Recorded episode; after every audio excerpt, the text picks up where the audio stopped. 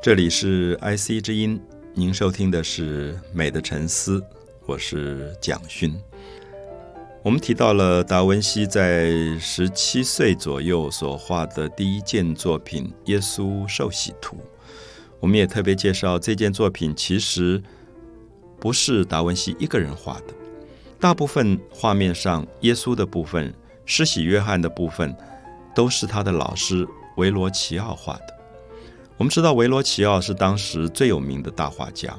可他在画人的身体的时候，如果我们看这张画，我们可以看到耶稣的身体是比较僵硬的，有一点像雕刻，他的右边肩膀的肌肉啊、手背的肌肉都有一点线条勾出来，比较硬的感觉。然后他后来就把这张画丢给了达文西，说：“达文西，你帮我在你面对他的左下角画两个天使的时候，达文西就要去思考我怎么去。”去画这两个天使，我觉得这里面很有趣，就是说，一个学生在老师的画上面画画，基本上，如果我们今天猜测一下，以逻辑来推论，这个学生会觉得，我希望画的跟老师一模一样，因为才统一起来。而且我们也会觉得，一个学生崇拜老师的话，就觉得我跟老师画的一模一样，那我就是跟老师一样好的意思。可是我们知道，艺术非常奇怪，尤其是创作，我们知道。一个学生有创作力的学生，一个有野心的学生，一个有个性的学生，永远不会模仿老师。所以，因此，我们大概在这里可以看到，在艺术上面，一个真正好的画家，其实最不喜欢的学生就是那个模仿他的学生，跟他一模一样的学生。如果他这么鼓励学生模仿他，跟他一模一样，他绝对也不是一个好老师。所以，因此，我们在这里特别要强调是创作的意义，因为我们在。这张画面前，我好几次到翡冷翠，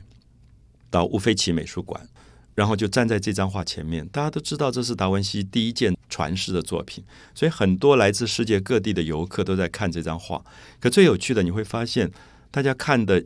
眼睛的角度都不在维罗齐奥画的耶稣的身上，或者施洗约翰的身上，都在看这两个小天使。所以，因此你就会发现，很显然的。不管如何讲，达文西的名字已经远远超过了他的老师，在历史的知名度上，在艺术领域当中的排名的位置，都远远超过了他的老师。所以，我们说达文西是最典型的青出于蓝的典范。啊，青出于蓝的典范。因为我在看这两个天使的时候，如果有机会，大家在这张原作前面面对他看这个作品，或者看到比较好的画册有放大的这个局部的话，你会发现达文西用了跟他老师不同的技法。第一个，我们会发现，当时大部分文艺复兴的初期，很多的画家画人像的时候都是比较正面的，比如说维罗奇奥画耶稣，它就是一个正面的形式。可是达文西很特别，达文西画的两个天使，有一个天使是背对观众的。我们说背对观众，其实在当时是一个比较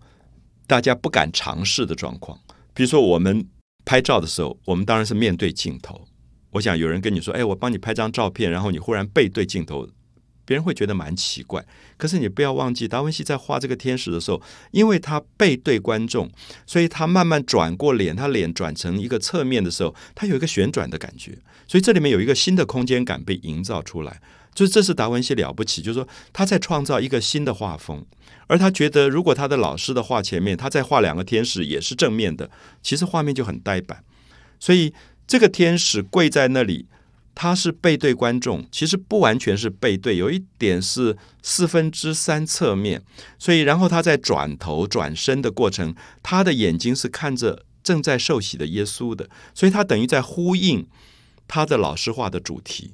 所以因此我们知道说，达文西注意到整体画面的大构图。那么因此我们大概可以看到，达文西在这里对于他自己作为画家的角色。他有思考的能力，他有创作的能力，而不是一味的模仿而已。因为在这个之前，没有人用这样的方法来画画面的人像，这是一点。还有就是，我非常非常盼望有机会朋友到翡冷翠的这个乌菲奇美术馆，在这个画作前面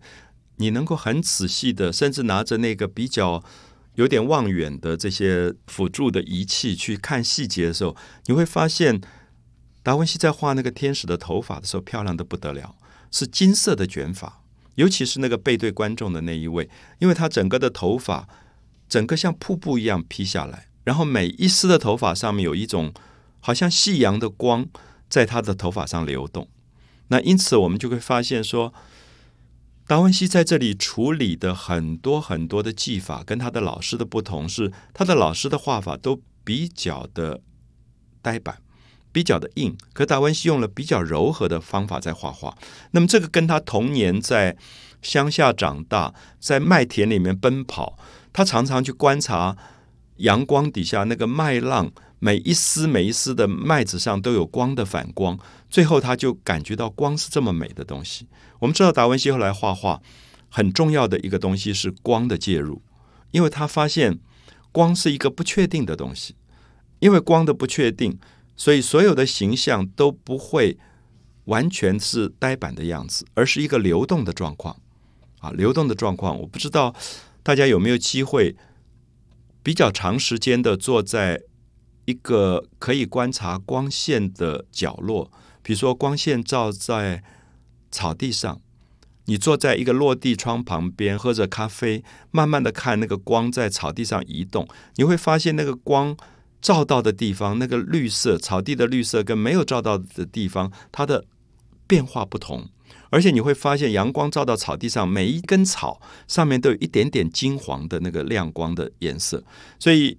我有机会把。这个天使的头发放大给大家看的时候，许多人都惊讶于里面有这么多细节的变化。所以，因此我们可以说，这是达文西超越他老师的地方。所以我们讲“青出于蓝”，并不是一个空洞的夸赞，而是说达文西的的确确在色彩学、解剖学很多的技法上，已经超越他老师的那种比较早期文艺复兴的呆板的画法。所以，据说。他的老师回来以后，看到达文西画好了这两个天使，就叹了一口气，说：“我再也不画画了。”好像我们觉得达文西打败了他的老师。那事实上，当然我们知道，每一个老师如果真的是一位关心学生的老师，他应该渴望自己被打败，因为才说明他的教育成功了。